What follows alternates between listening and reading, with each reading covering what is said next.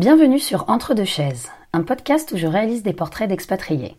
Quel est leur parcours, comment ils ont reconstruit une nouvelle vie à l'étranger, pourquoi ils y restent? Et comment cette expérience les a fait évoluer? C'est un projet multifacette avec un site internet, entredechaises.net, où vous pouvez retrouver un portrait photo de chaque personne interrogée, ainsi qu'un petit guide de leur lieu et adresse préférée dans leur pays d'adoption et d'origine. Aujourd'hui, je vous propose un nouvel épisode en anglais avec l'interview de Rosie, une néo-zélandaise installée en France depuis 5 ans. Si vous ne comprenez pas l'anglais, rendez-vous la semaine prochaine pour un nouvel épisode en français. Hi everyone! In today's episode, meet Rosie, a New Zealander expat in Paris where she lives with her French partner. She met him six years ago in New Zealand, and after a long distance relationship, they decided to settle in France. For now. Less than a year ago, she created a YouTube channel where she talks about how it feels to be expat in France and the culture shocks it entails. In this episode, she's telling us about her growing Frenchness, about the culture shocks in the workplace, and how it feels to live in vibrant Europe when you're coming from a very secluded country as New Zealand. Hi, Rosie. Hi. Uh, thank you for being with us today. So, Rosie, can you introduce yourself, please? Of course. So, um, I'm Rosie. I'm a New Zealand expat living in France. This year, believe it or not, it has been almost five years since I arrived in France, wow. which is, yeah, just really, really hard to believe actually. Um, so, by day, I work at L'Oreal. I'm working in human resources, so a big French multinational. Um, and on the weekends, whenever I can, I'm on YouTube, and I kind of have a I have a YouTube channel called Not Even French, which is me basically trying to navigate the crazy life here in France. Okay. so first question: Why France? How did you get there? Yeah, not to be cliche, but it kind of started with a boy. So as as a lot of stories do. Um, so I met my French boyfriend uh, six years ago now in New Zealand. He was taking a gap year between his the first year of his masters and the second year of his masters, and he was doing um, two internships. So mm. the first internship for six months in New Zealand, and then he went to New York for the next six months. Um, so I obviously met him in the New Zealand leg. Um, first French person I had ever met in my oh, life. Wow. So goes to show a bit how sheltered we can be in New Zealand, actually. Um, Although there are a lot of French people traveling New Zealand. Yes, a lot of them holiday. traveling. Yeah, but in the oh, yeah, he was settled because yeah, he was integrated in the day to day life. It's really yeah, it's really rare to come across them. How actually. did you How did you meet him? Oh, it's such a strange story. so, so basically, um, he came to a flat viewing that we were having, okay. and we had a room going in our apartment. Um, and he turned up with his girlfriend. Well, we thought it was his girlfriend. It was a girl mm. space friend. Yeah, yeah, yeah. And so we were afterwards. We we're like, oh, they were cool, but we're not really looking for a couple. So we chose another, you know, single girl that kind of, let's say, would fit with us a bit mm-hmm. better. So that's the first time I kind of came across this human in life. And then just randomly two weeks later, we bumped into each other in town. So he was, oh wow, of, yeah. So he was kind of like Rosie, and I was like, who's this? and he was like, I was like, oh gosh, like sorry about the flat, like you know, sorry yeah. you didn't get the room. And he's like, no, no, it's cool. And I was like, you know, we weren't really looking. And he was with this girl, so I was like, like no offense, guys, but we weren't really looking for a couple and they were like, "Oh, we're not a couple, like, you know, like we're not together." And I was like, "Oh, okay." Anyways, and that's when he kind of uh, fed me the line, like, "Oh, you know, I'm really looking to meet real Kiwis while I'm here and, and hang out with real New Zealanders. So would you mind if I added you on Facebook or whatever?" And so, yeah, we did that, and then we uh, caught up uh, for a few dates. Let's say, well, not platonic dates, like you know, let's go to the museum together mm-hmm. or let's do this together. But yeah, the rest is sort of history. But um, he left New Zealand um, after his internship and went to New York. And we did long distance for 14 months. Wow. And we saw each other once in that time. Wow. So, and you managed to stay together. Yes. That's crazy. Even though there were all the cliches, like everyone telling me, like, oh yeah, yeah, yeah, you're doing long distance with a French guy. Good luck. I'm, sure, you know, yeah, I'm, I'm, sure he's like not seen anyone else in, like in New York City. You know, I was like, thanks, friends and family. like, thanks for the confidence. But yeah, no. So um, we did long distance. I was pretty determined um, not to come to France for a boy. I was mm. a hmm. bit stubborn on that front. Um, I had my career going on. I had already been working for three years. You know, wow. graduated, full time contract. Like, I was really happy with my job and everything. I was kind of like my my life was fine, and then he just came in and disrupted it with his French romance. Um, and so uh, I was kind of looking at ways to get over to Europe in general. I never thought I'd end up in France because I didn't speak a word of French. Yeah, so I was like, so it was know, already a, a yeah. It was no way could I move there, but maybe London or Amsterdam. Hey, after France, New Zealand, it makes our lives easier. I'll take anything in Europe, basically. Um, but then just looking online for HR roles in France, I, I, saw a few ones in English, you know, in, in multinational companies, but they all required um, the master's level degree. Mm. And so kind of weighed it up and I was like, well, maybe I could do my master's because, well, why not? I've just got one year to go. Um, we don't usually do our masters until a lot later in life in New Zealand. Oh, okay. It's usually like something where we'd, um, you know, work for five to ten years, figure out our true passion, our true calling in life, and then we would, you know, do that. But anyway, so I found an amazing master's program here in Paris in English um, it was completely free because the fees were paid by the company that I did my uh, apprenticeship with, my apprentissage. Yes. Um, and they paid me a monthly salary as well. So uh, when I saw this, I was like, this is just a dream come true. Like, no study fees, earn a monthly salary, get my master's, build a network, yeah. and get into the French job market. So that's a little bit about my roundabout story and how mm-hmm. I ended up here. Wow. And visa wise, so mm-hmm. how does it work? Yes, so um, I came here on a student visa, mm-hmm. of course, the classic. Um, at the end of my studies, I didn't have the options that they have today. So today there's an option where um, if you've graduated from a French establishment mm-hmm. at a master's level or higher, you can get what's called a passeport talent. You just need a talent passport. You have to have a salary of 36,000 euros. Um, and then you have the right to work and live in France for four years and it's renewable. Mm. When I graduated in 2014, it didn't exist yet. So, what my partner and I did is the relationship visa route. Okay. Um, so, we got paxed and we had to prove that we had been living together for at least a year, you know, um, joint names on the bank account, mm. on the electricity bill, etc., etc. And so, I have what's called a carte vie privée et familiale, so a, a family visa basically. Yeah. Hmm. Okay. Do you remember how were your first days in France? Like, did you move in your boyfriend's apartment, or how did you? Yeah. How did it start? So it started. Um, so my boyfriend was still finishing up his internship in Montpellier.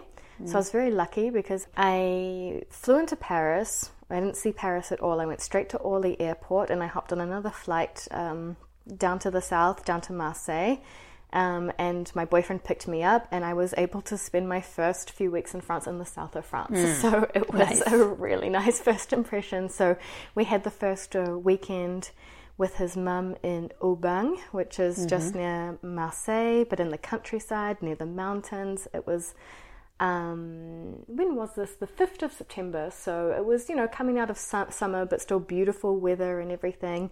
Um, and then I spent my first few weeks in Montpellier with him. He was at work all day, and I was just kind of too scared to leave the apartment. Oh, really? I was like, I would go out and like day, like day by day, I'd go out. I'd go and grab lunch or something and try my non-existent French, but just do a little pointing and bonjour, ça, you know, just pointing at at something yeah. I wanted to eat and I was I was just so like overwhelmed. I think for the first wee while. Um, not only am I from New Zealand, which has a population of 4.5 million, um, but I'm from small town New Zealand. Mm. So it was like the craziest thing I'd ever done. Like my first time in Europe, why not just move there? Yeah. and how did you prepare this moving? Like, did um, you start learning French back home? Yeah, so I, I went to the Alliance Francaise for eight weeks of like evening courses, but mm-hmm. actually the time between finding out that I had gotten into my master's program and leaving, yeah. I had two months. So okay, I, yeah. I, yeah. So it was all pretty quick, evening courses, but you know, resigning from my job, preparing the move, etc. It was it was a bit of a rush, which I think is a good thing because I didn't have time to overthink it. Yeah. Mm. Yeah, wow. Mm. Um, and uh, and so you started your your classes here. Mm-hmm. Uh, was it in English? Yes, then? yes, All everything. English? Yeah, Nothing it in was all- French? it was. It's called the International Human Resources Masters Program. It was. It's at a school called the CIFFOP, and they were very well known in the HR world. They've got like Mm. the best HR program in France in the French track. Um, it's got a huge focus on employment law, so you have a Mm. lot of people going from law to this masters, and they get hired, you know, to work with the unions or employment relations, etc.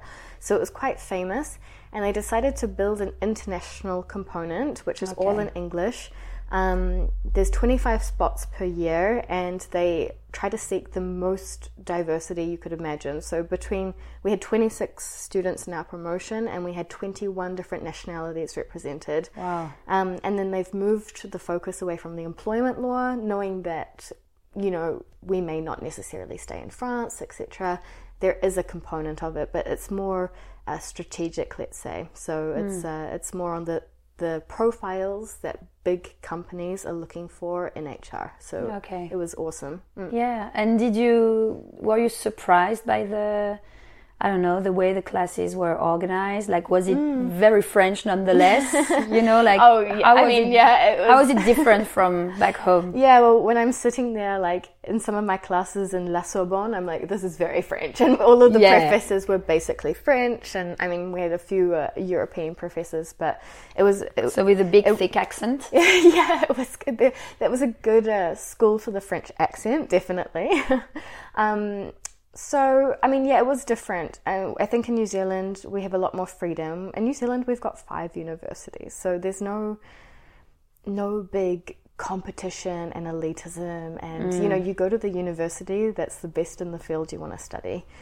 Um, here, I felt straight away that it was a big deal, like the difference between university and the fact that I was part of what's like a grande école, which is the mm-hmm. kind of private school. Yeah, yeah, yeah. And this is a big thing here. And there's definitely different statuses amongst mm. schools and versus universities, etc.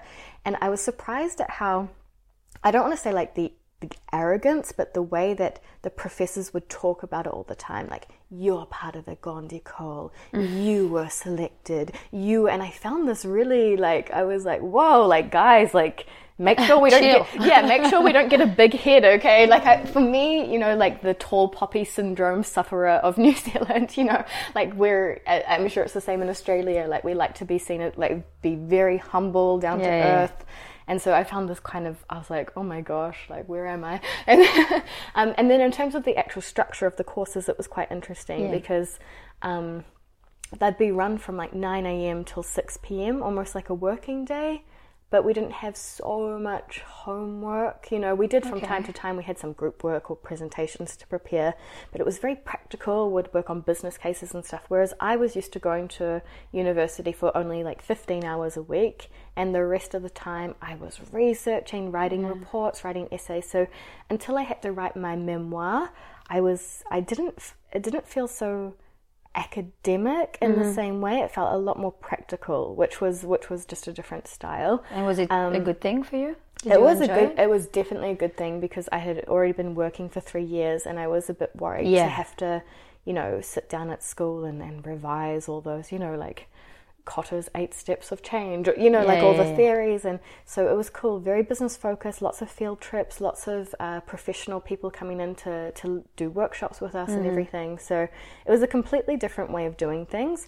But I have to admit that it, it felt very easy for a master's. I was, ex- because my perception of what a master's is, is sitting in an office for a year, like researching and cracking a problem that no one's ever thought of, you know, this kind of thing. So intellectually, like very heavy.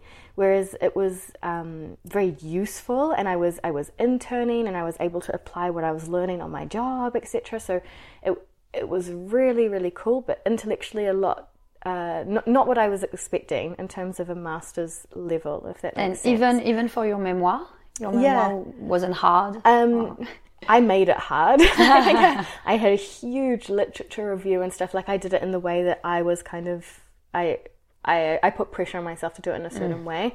But I know for my colleagues, when I looked at their literature review of maybe like five to ten pages, it's just not the same output as what we would expect. I think, which is interesting. But it's, of course, because you have like a um, you know you're working full time at that point. point and Yeah. so you're working full time you've got to write your memoir Yeah. and the memoir is really practical like you solve a real business issue so in some ways it's a lot more interesting than delving through years and years and years of past research it's more forward focused because you're actually like okay how can we help my company get better at that Yeah. Mm. Yeah. so I did my apprentissage at LVMH. So that was a really good induction Hmm. very to the French French, as well. Very, very French. Um, and it was an amazing experience. Um, but I, yeah, I wrote my memoir for them on how to leverage the use of executive coaching. So how to how Hmm. to use coaching for top executives to make them like these very successful people even higher performers and to develop them even more than they already are. Okay. Hmm. And they didn't hire you at the end? Um, no, they didn't. So it was interesting because, well, they offered me a job in Scotland. Oh. And so I had to make a basically, we were looking at jobs um, in France. At the time, I, didn't, I couldn't work in French, definitely. I was conversational. Um, and we were looking in, in for jobs in their like smaller maison like Guerlain, Givenchy and stuff. And it was super like franco-français. Like it was which is normal. Like we're in France you know but there was um, very very few opportunities for English speaking HR professionals um, in bigger groups like Louis Vuitton and Sephora there are more um, opportunities but both of them at the time were going through huge restructures like the business okay. was frozen. Business in France was uh, starting to decline quite rapidly. So I was like, I want to stay in France but work in English, and they were like, that's hard. so so they offered me a job in Scotland. So I had a I had a moment of hesitation because I was like, it's such a good company, Yeah. but at the same time, I just wanted to stay here. So. Um, and after working, can you imagine like this like girl from small town New Zealand? I was working in the dairy industry before, so like, I was, you know, um, doing HR sometimes on sites with factory workers, truck drivers, you know, like they're processing the milk, you know, very like, and then, you know, coming to absolute like the luxury industry, Yeah. LVMH in Paris. I was in executive development, so we were training the top executives. So um, I was lucky enough to be able to go and stay at beautiful castles, chateaux all Wow. around France um, for weeks at a time. So there would be full week programs with executives from all around the world, and I'd be um, like the logistics girl, um, and I'd be in charge of you know deciding like which bottle of Dom Perignon would be popping every evening for the apéro and stuff like. It was so luxurious. It was a really interesting and fascinating world, but it didn't really feel like me. Um, so I wanted to try something super different. So my next job after that was um, a short-term contract for nine months um, for a company, French company called Deezer, which do online music streaming. They're like the French European competitor to Spotify, let's say. And um, that was cool because it was with tech. It was you know it was with engineers. Like people were super casual. Like we could wear jeans and sneakers to work. It was like a completely different vibe. Um, but then in that situation, I noticed that it was kind of the opposite in that people were really cool and nice and, and down to earth and everything. Um, but it was so small and we had no resources to do anything. Yeah. And it's just You got frustrated? yeah, kind of. You can't you can't really compare the size of projects that you can Yeah. have in the big Yeah, companies. definitely. And so um, they proposed me a permanent contract, but I was already job interviewing and stuff in parallel because it was a short term contract. And um, luckily, an opportunity came up at L'Oreal where I am now, and it's such a good mix. It's like I mean, I can I can go to work in jeans and sneakers. Like it, like people are young and cool, and um, I'd say a little.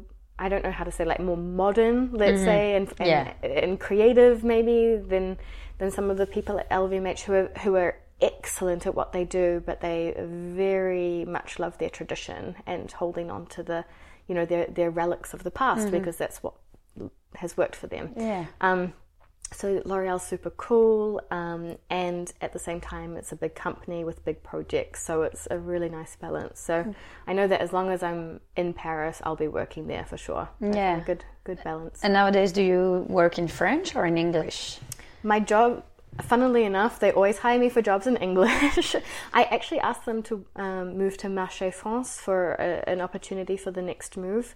Um, and they were like, why would we put you in Marché France, Rosie? Like, you know, the, yeah, you're one of the few who the, yeah, yeah, they're uh, like, proper English. Might, they were like, you know, you've got the international perspective. You you challenge us, um, challenge our ways of thinking and stuff, and that's part of your skill set, so we might as yeah. well keep you in the international level. So I'm still in the international level, speaking in English. So I have lunches in French and we have occasional meetings in French, but there's a lot of people in my department who don't speak any French actually. So mm. whenever there's a group setting, like we have stand-up meetings, or yeah, so you speak in English. We have to, yeah. It's it's only fair. It's the language that we all understand. So yeah, yeah. And so, how? What's your level of French today? after five years in France? like, what did you do? Yeah, so um, it's so I'm going for the. If you're familiar with the DELF exams, like you start at A1, this is yeah. the absolute beginner, yeah, yeah, A2, B1. So I'm sitting the DELF B2 in July. So upper okay. intermediate. Um, I chat away to everyone. Like I have, like I I don't feel like I have any um, problems expressing myself. Like when I'll go down to, to Avignon and spend the weekend with my partner's grandparents, we speak in French the whole weekend, and I'm finally, finally at the point where I don't search for words, and oh, it, it feels, great. yeah, it feels a lot more fluid and that kind of thing.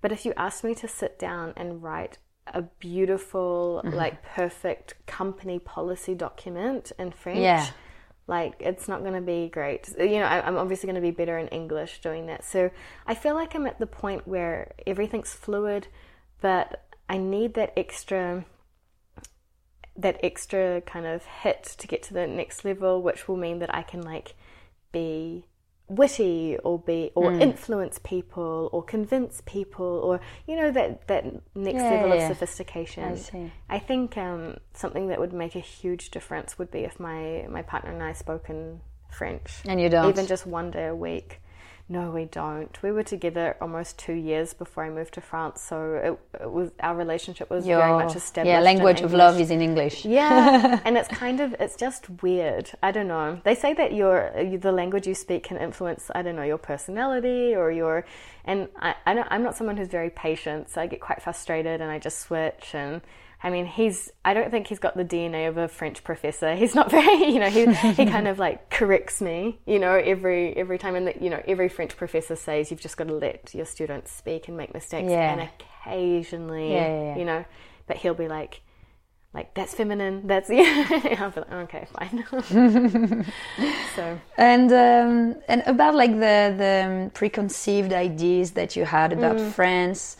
Um, do you remember what they were and what yeah. were your your maybe shocks? I know you you speak a lot about them on your YouTube channel, yeah. so I'll invite everyone to go and have a look at your great YouTube channel to see them all. But do you have a few from the top of your mind? Oh yeah, there's so many. So before I came to France, I didn't know much about France. I think like most most New Zealanders or even Australians that have never been to Europe, we what do we know about France? We know, I mean, do you know this um, character Pepe Le Pew yeah, from yeah, Looney Tunes?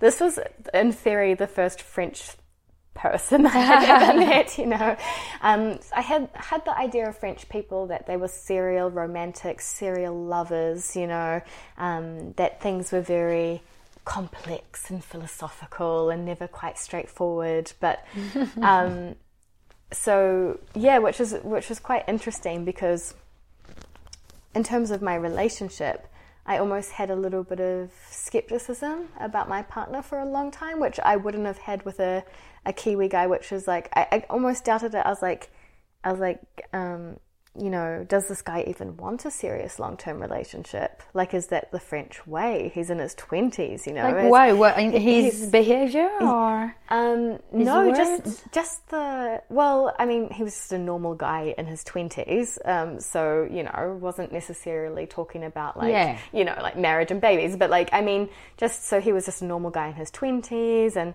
but um, I don't know. I just had this preconceived idea in my head that I was like, oh this guy, we're going to have fun and we're going to have an adventure together, but I don't know if it's, you know, it's not like a French guy to meet someone at 23 and it be their lifelong love. Like, do you Yeah, know what I mean? like, yeah. so I I, kind of had this this thing, and it was like I think it lasted. Um, the idea, like, oh, you know, let's have fun while we can, lasted a bit too long. And then you're like, here we are, like, you know, um, six years later. But it's it's it's funny. It definitely kind of affected the way I approached the the relationship. I would say, and then of course you've got the cliches that like. Um, I don't know. There's because a lot of the cliches come from Paris, so we've got these Yeah. stereotypes about um, the the snobism, the we know better than you. You know, like we're French, and French is French, the French culture is the best and most refined, and and it, there's an element of truth in that. Like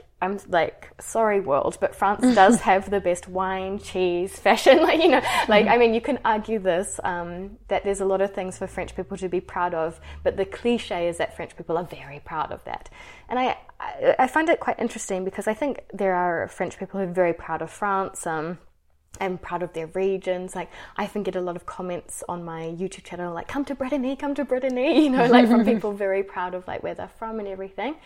But the French people are so open to both sides of the story. I find like they'll, they'll be the first to pri- praise France, but the first to critique it as well. Yeah. Um, so I don't see. I've never seen a kind of um, narrow-minded, one-way arrogance like I was expecting. I can. Okay. I, I find the French people, in fact, very critical, self-critical, and critical of their country, which is To be honest, Yeah. I um so I, am French. Yes. Mm. I was born and raised in Paris, just in the suburb, and uh, and yeah, we are very critical. Mm. And actually, it's not um, before I moved to Sydney Mm. that I realized how great France was. You Mm. know, like I was like, oh yeah, yeah, we, we do, we do, we do have great um, fashion. We do have great uh, authors. We do Mm. have great food. We do. We're fed these things when we live here, but since we're so critical, we're like, Yeah. yeah, yeah, whatever, you know. But this is not working. This is not Mm. working. This is not working. And actually, now that I'm living abroad, I'm like, oh my god! But France is is an amazing country, you know. And Mm. now I really. I, I- want to spread the I don't know the the French uh, you know trademark. I want to be like, yeah, French approved. you know, like I don't know how to explain, but it's. I don't think we re- we realize that when we never really left the country. Yeah. You know, like the the image of France. I didn't know actually. We know we're an important country of the world, but yeah, you know, it's a large, yeah, yeah. successful country. And and going to Australia and having so many people, you know, their eyes sparkle when Yeah. you tell them I'm French, I come from Paris, Yeah. and they're like, oh my god, Paris, France, this is amazing, amazing, amazing. Yeah. Your accent, please don't lose it. It's No, amazing. We no. love it. And here we're so ashamed of our accent. know. We're like, oh my god, and everyone is telling us we're speaking like And I like didn't realize because uh, for me it's such a compliment to be like, wow, you've got Yeah. such a beautiful French accent, and it. people will be like, oh my gosh, my like they'll be so ashamed.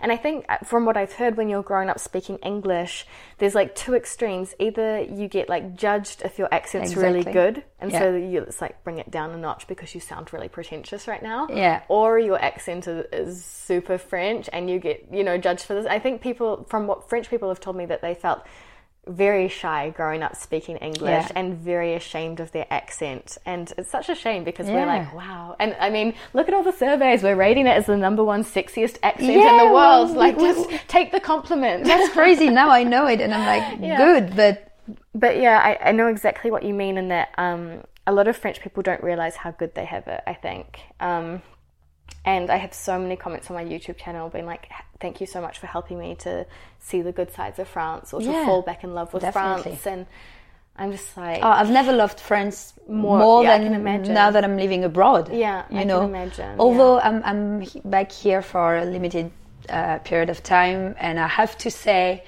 yeah, I'm, I have. A, there are sides of Paris I haven't been missing. Yeah. at all. so, and I'm like, Yeah. oh my god, so much better in Sydney. of course. That's yeah, funny, you know. But I've lived here my whole life, so Yeah. We can talk about that different. on the video. We're going to do a video together, guys. So make sure you check it out. exactly.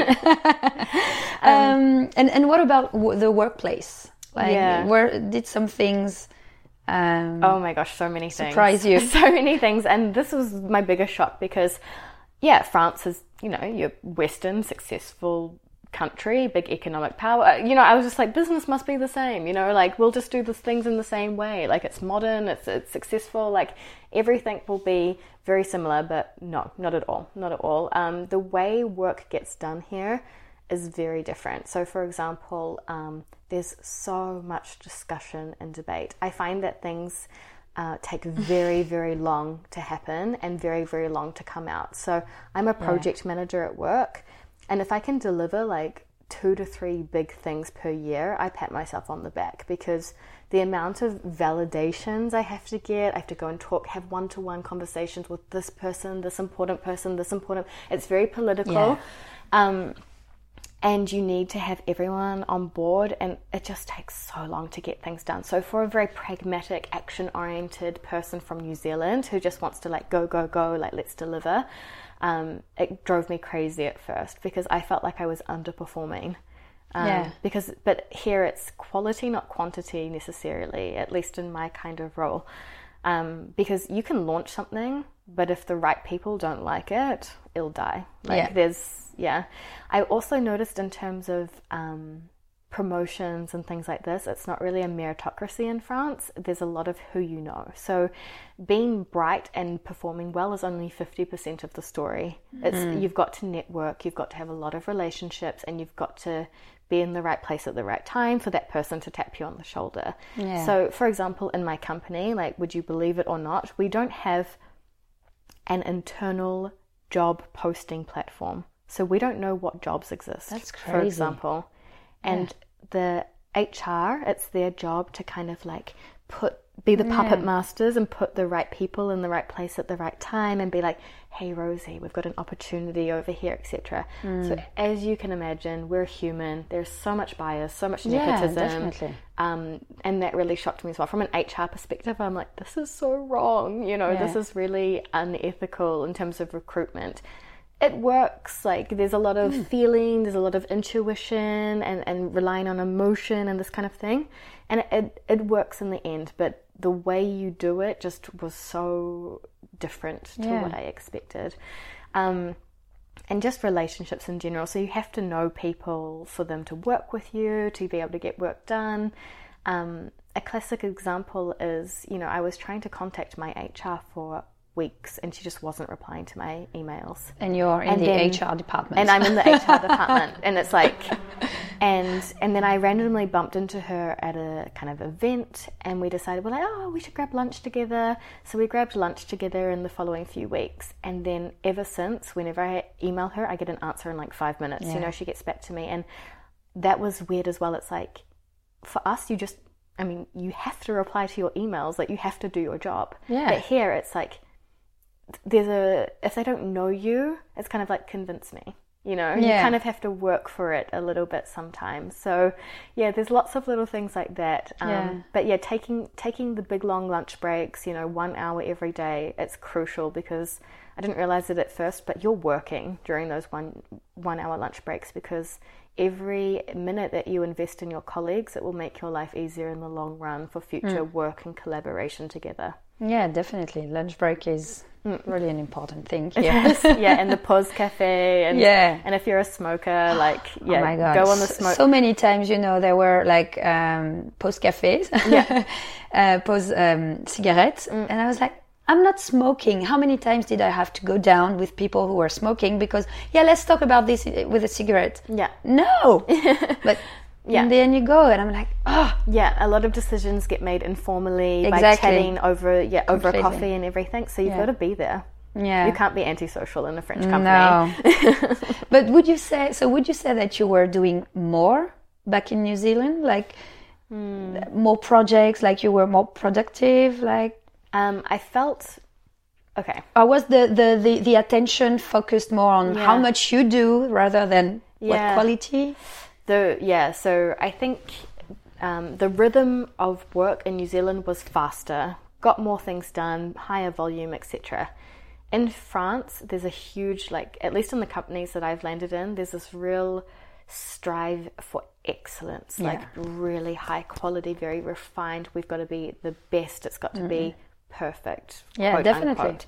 So um, yeah, it's, it's definitely a different relationship. Um, then in New Zealand, I, I personally used to work short hours. In Paris, at least, I we work quite long hours. I find yeah. you start later, but you finish late as well. The thirty-five hour week is such a myth, at least in, in yeah. corporate roles in Paris, um, because so things take longer and you do less but higher quality. Hmm. Yeah, yeah. You know what? I was surprised in in Australia because I think Australia, and New Zealand, you, it's it's not the same, but I think you come from yeah, the same similar. educational uh, um, way. How young people were so confident in oh, the workplace, yeah. and they were like, "Yeah, let's try and do this," because you have this culture of, "Yeah, let's try and do it." In France, no, you you speak only when you know it's right mm. and you you don't want people to judge you and be like oh you said it you you've done a mistake yeah. you know we're we're so good at pointing uh, pointing out people's mistakes and this is actually you know stopping us from from doing things and this is what happens when yeah. we're launching a program when we're launching a project or anything it's like yeah. no no no no it has to be perfect because we're so afraid of the feedback exactly and that's sad i think because i think it's it's stopping people from doing things actually. I completely agree. That's actually one of the biggest things i miss about the workplace back home is that there's a lot of yes people. There's a lot of people saying yeah. yes let's do it. And let's go for no. it. Let's try it. I don't know if it's because they're new countries and the people just had to adopt that mindset of like we've yeah. got to give we've got to yeah do look something. forward you know? Yeah, um, and in france you hear no a lot and you hear a lot of, you know, even if you deliver something excellent, they'll be like, ouais, ça, c'est pas mal. So, ouais. You know, it's, it's always a bit meh, you know? Yeah. Um, and so, and that's if you're lucky. And if you're not lucky, there are, I mean, there are really some people that can kind of destroy you. Like, yeah. if you're presenting, they'll like, they can, depending on their characters, they can really pick you apart. They'll, they'll pick apart your yeah. slide. They're like, where did you get that from? Why did you say that? I don't agree. And then everyone will have a big debate about your concept, and people will be saying how stupid it is. And you'll be like, wow, I feel really really small right now. Um, yeah, definitely. that can happen for sure. Um, yeah. The best coping mechanism I've had is to kind of imagine like my idea is a little light bulb on the table and people are ripping it apart and talking about it and discussing that. It's got nothing to do with me. You know, yeah, like it's a, yeah, that's the, that the visualization, yeah. the visualization I take because otherwise I, yeah. I get too sensitive about it. Yeah. And that's fun because when I was working in companies as well in Australia, people were telling me at first like, yeah, you're always saying no first. Yeah, mm. it's a mm. reflex. Like at first, like no, but yeah. talk me through it. Let's see how we can do blah blah blah. And yeah, people told me like you're too negative, you're too critical, you're too mm. this, you're too that, you're too rude, you're too you know straightforward, you're too. Mm. And me, I was like in front of me, I had people saying like, yeah, amazing, great, excellent, and I was like, that's not excellent. Yeah, it's like yeah. okay, it's working, but you know? Yeah there's something there but we've yeah, got a exactly. while to go. Exactly. But i actually now that i've been um, uh, exposed to, to this, this positive mindset honestly i prefer it. Even mm. if, some, if sometimes for me the amazings are a little bit too they still sound sometimes a little bit too hypocritical. Yeah. I still prefer like just as a general atmosphere, mm. being surrounded by yes people yeah. rather than no people. Mm. Definitely. I find it quite funny because um, a lot of companies in France are trying very hard with the di- digital revolution right now to change people's mindsets and to go towards working in an agile way and to you know do test and learn like we've, yeah. we've literally got a slogan um, at l'oreal now which is test and learn is the new perfection yeah um, this kind of thing and it's really really hard for people. yeah. because and even if it's testing let's test something perfect first. Yeah. And we i mean at the corporate level we work with the countries to implement solutions. And so you can you go to the country and you're like let's test this. And they're like what do you mean test that? It's fully formed. It's ready to go. You're basically just asking for our validation. Let's yeah. be honest. Like so there's definitely a tension there around like but um, so it's just interesting because I see all of these things that they're trying to achieve to work more um, co- collaboratively, to uh, be more agile and test and learn, um, for managers to be more around empowerment and autonomy rather than micromanagement. All these things that we're trying to achieve, I'm like, but that's just the Anglo- Anglo-Saxon way of working, yeah, you know. Exactly. And so I find it really natural, but it's it's funny. Um, we because I work in training and we we've run training for really senior uh, managers and mm. because I'm working for a French company of course um, th- most of the senior managers are French. And we do trainings on how to give feedback and how to give positive feedback. Um, and you have some people leaving the trainings um, in tears because for the first time you know they go through through exercises where their whole team gives them positive feedback. No buts no mm you know, and it's just a session of like, this is what we think of you, you know, this is how you've changed our life at work. And it brings grown men to tears, you know, and they're like, this is the first time in my life, 40, 50 years old, that I've ever heard that from a team member, yeah. you know, and you're like, wow, you know, so it's, it's good because I think things are trying to change, but I think it's going to take a long, a long time. There's a long way. Yeah. But what would you say are the good things of the French way of working? Are there yeah, good things yes. I, that, that, you you, yeah, yeah. wish you had in New Zealand, or you know, like how do you? What would you take? Yeah, I was thinking about this because I'm sure one day I'm going to go back to New Zealand at least for a few years, um, and I was like, oh my gosh, how am I going to be perceived in the workplace? Because um, I think what I've taken from a real positive standpoint is the sense of excellence. Like nothing's ever good enough, and I'm hard with myself. Um, but I produce things that I would have never thought were possible, and things that it I can brings out the best of you. It does, yeah. yeah. And it's like, whoa, I can actually be proud of that. Like, and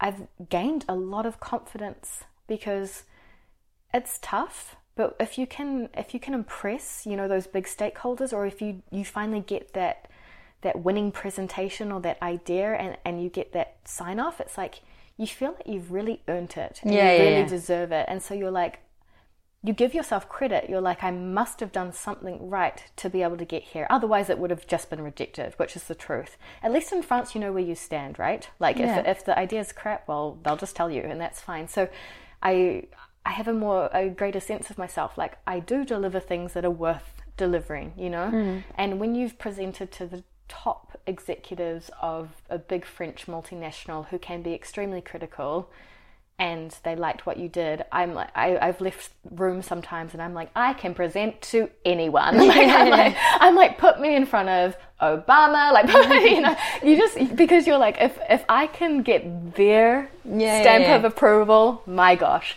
Um, and another positive aside from, aside from that is definitely um, you have you get a lot of skills in terms of influencing people relationships negotiation like all of these kinds of soft skills around people i find because the networking is important influencing people to collaborate with you is important because um, la base like the at the like the french base is quite quite individualistic because yeah. of the schooling system and everything so you need to sometimes foster collaboration and, and teams and get people working together. So I've had to work really hard sometimes to get teams working together.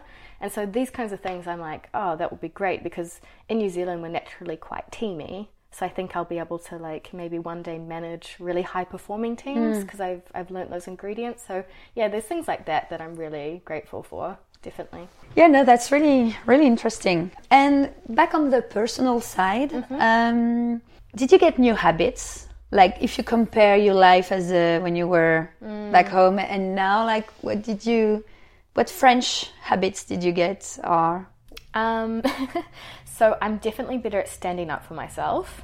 So if I go to Le Poste and I get told no, I will not take no for an answer. at the will, beginning, you did. Yeah, at the beginning, I was like, okay, sorry, you know.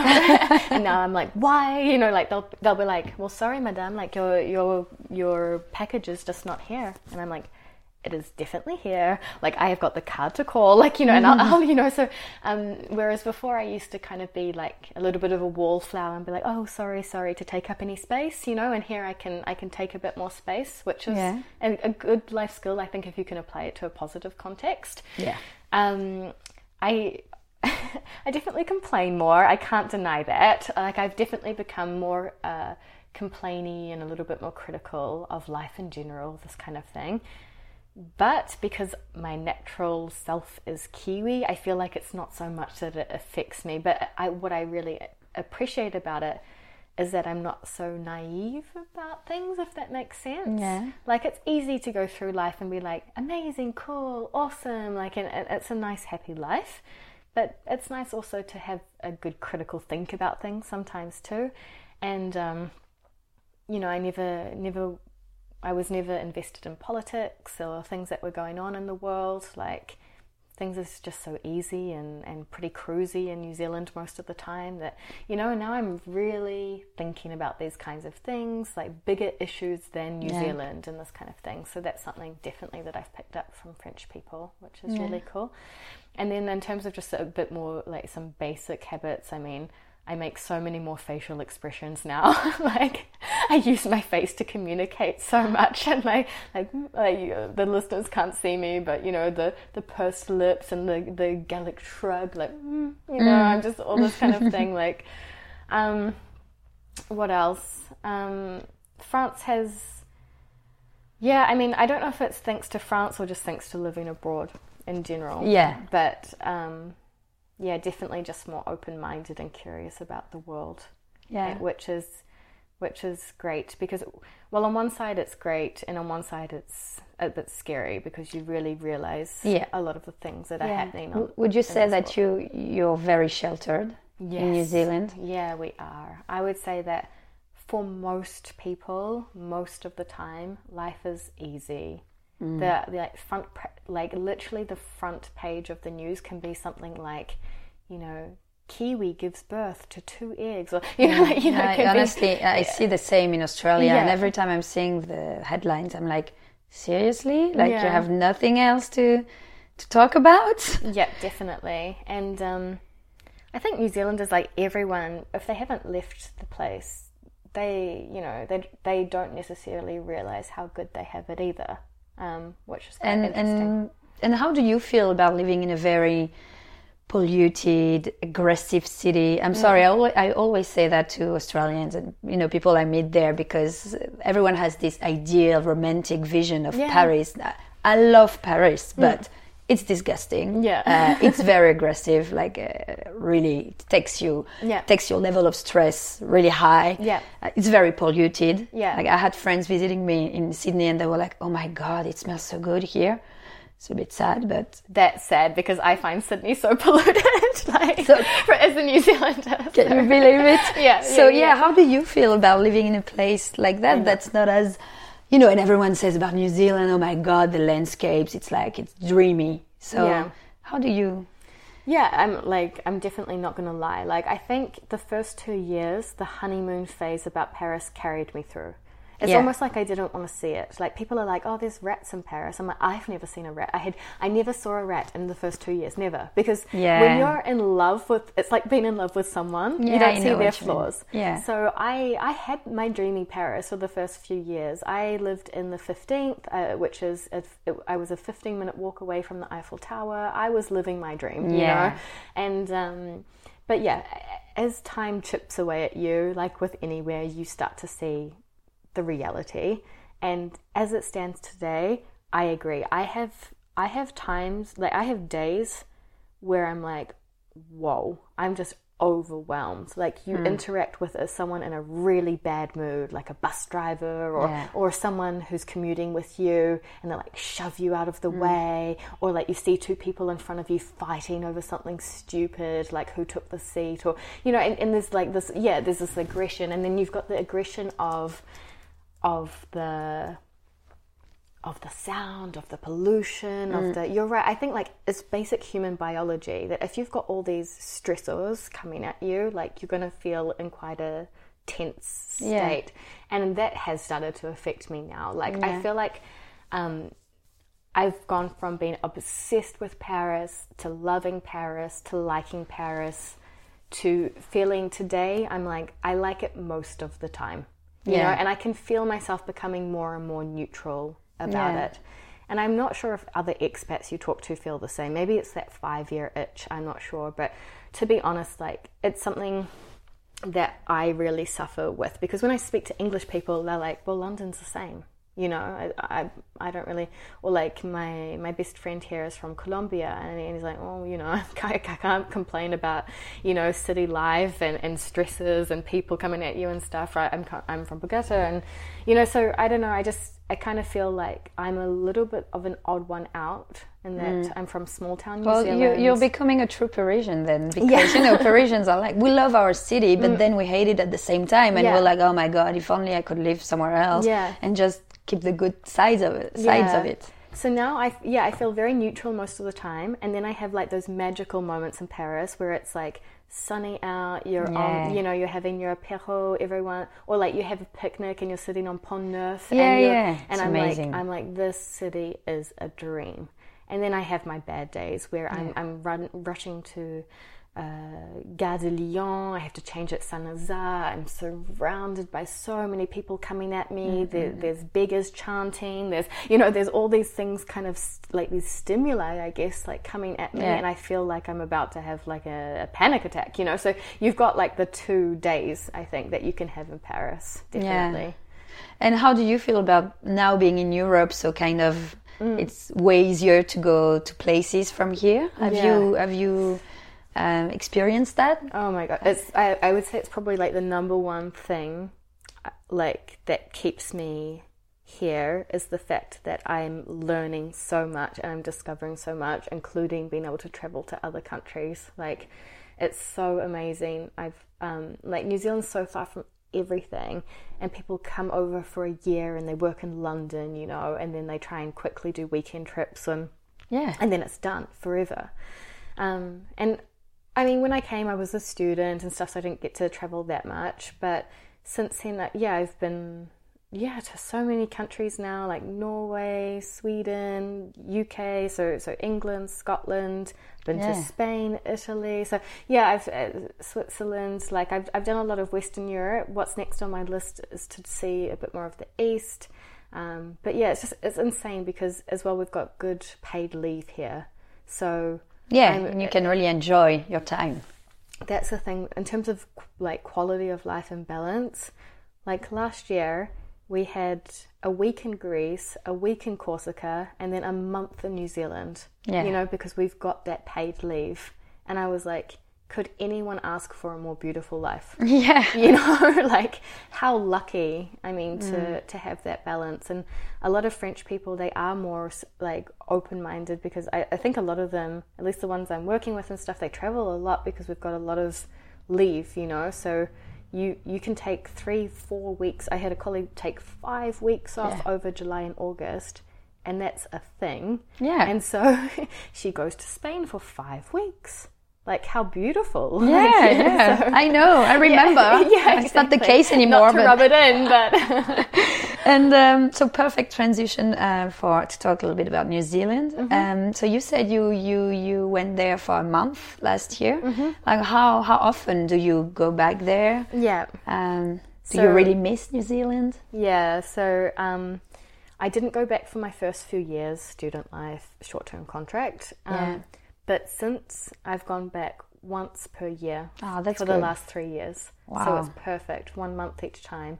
Usually, um, and I mean, the best part is that it's in December, so I get to go home in my summer. Yeah, it's, it's great. And leave yeah. winter. And yeah, yeah. So this is awesome. Um, but yeah, I would say that every, I don't know, the first time I went back, it was it had been two years, so it felt like it was so good to go back. But I came back and I wasn't homesick until maybe a month before I went back again.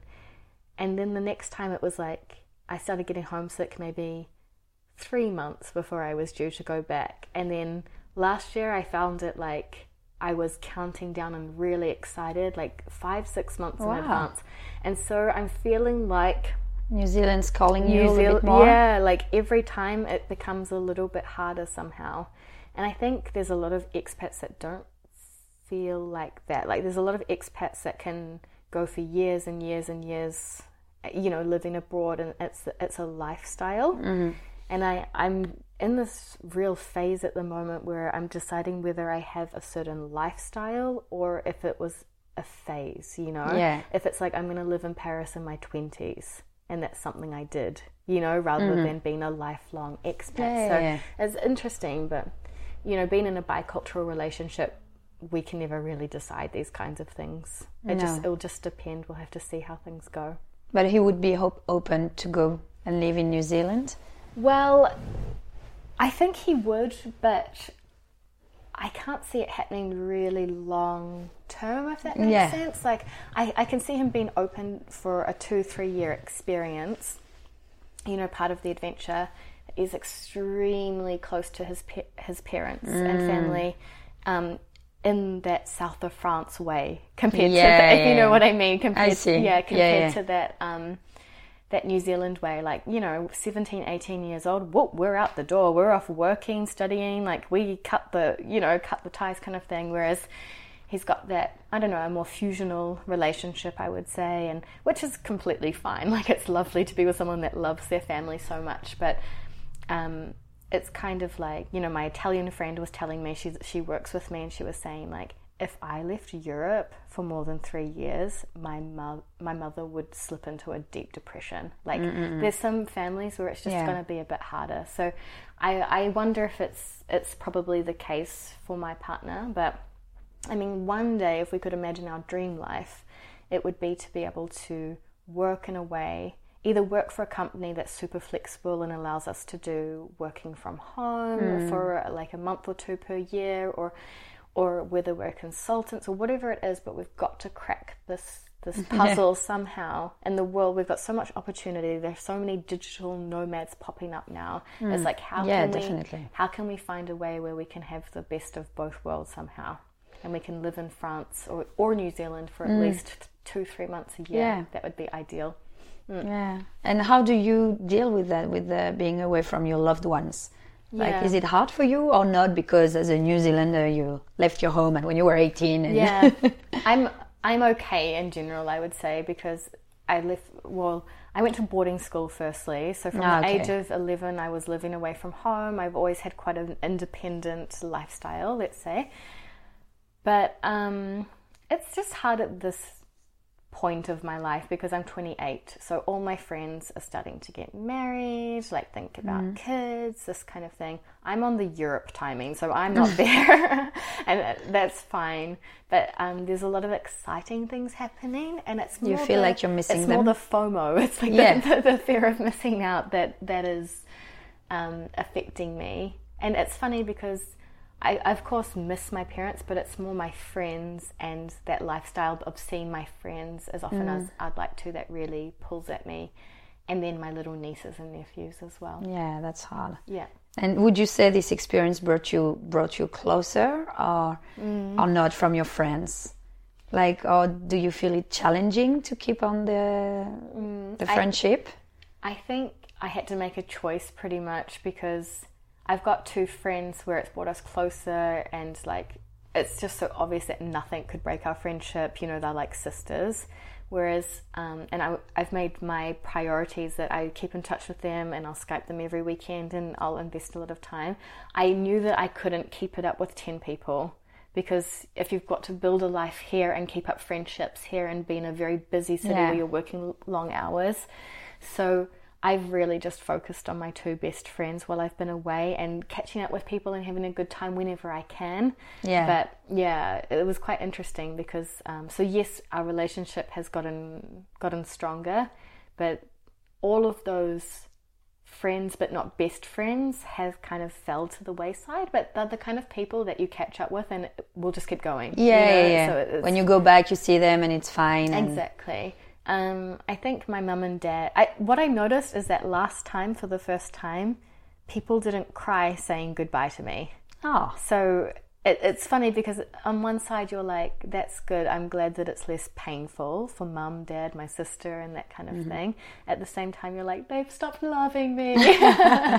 but of course not. then but- know you'll be back yeah, soon it- enough. It's funny. It's just yeah. So it it has gotten easier. I think uh, like people have gotten used to it now, um, and same for me. Um, but yeah, it's it's just it's just different phases. Like I think of and for example, my partner, he still got his um, his grandmother here.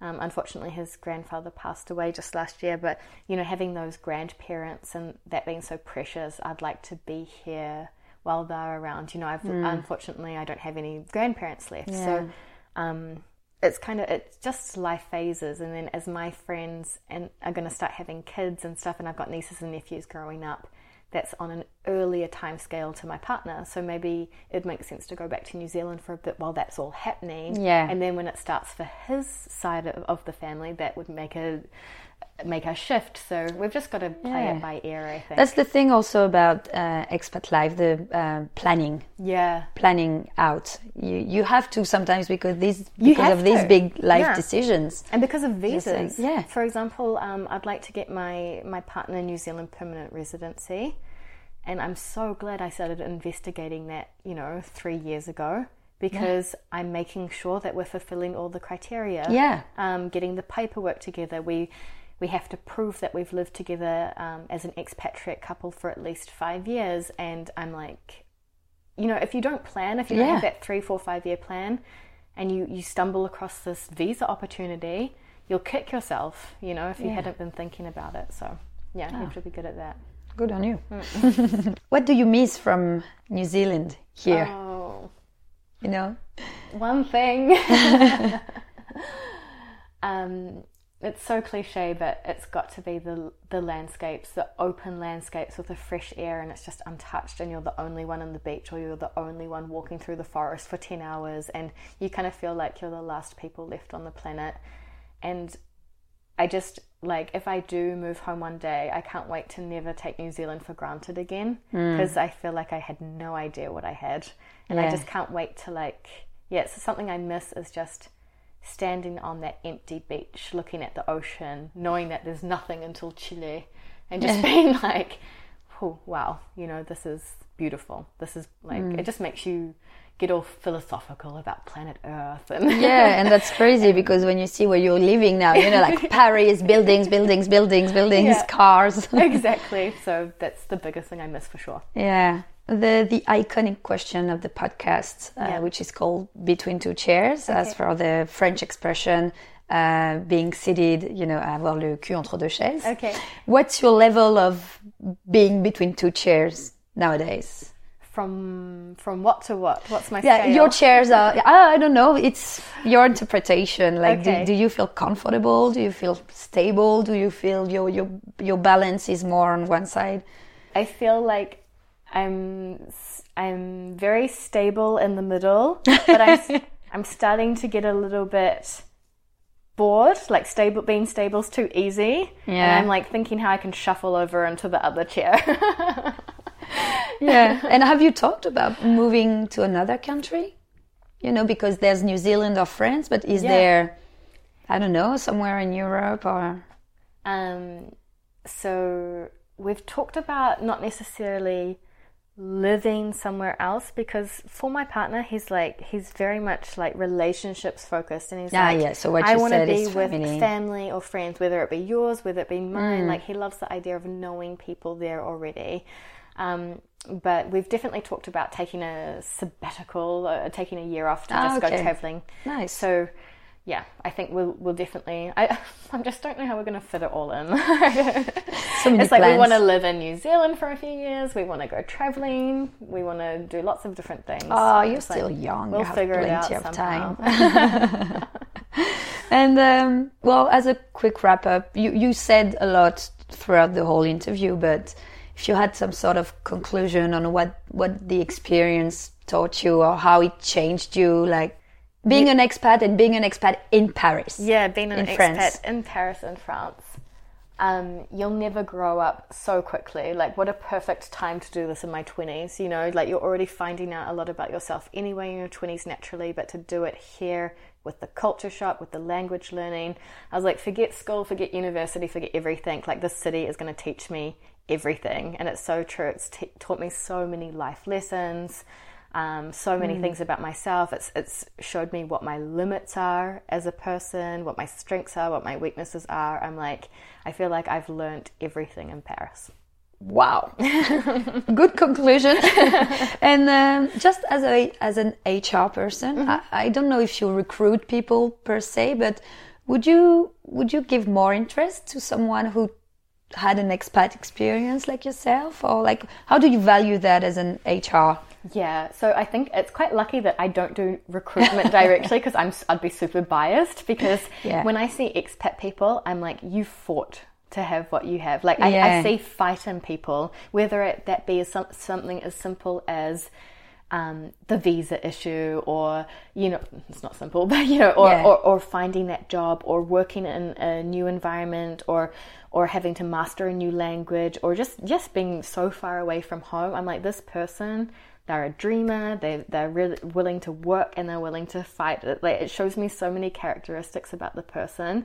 I whether it's right or wrong i just yeah. associate it instantly with yeah like, definitely. with an attitude of of like well you know i know my expat friends it's like we we've like we fought to be here like we're, we're going to give it our all you know? Mm. so i automatically think that this person's going to have a good work ethic and is going to make the most of the opportunity yeah. Mm.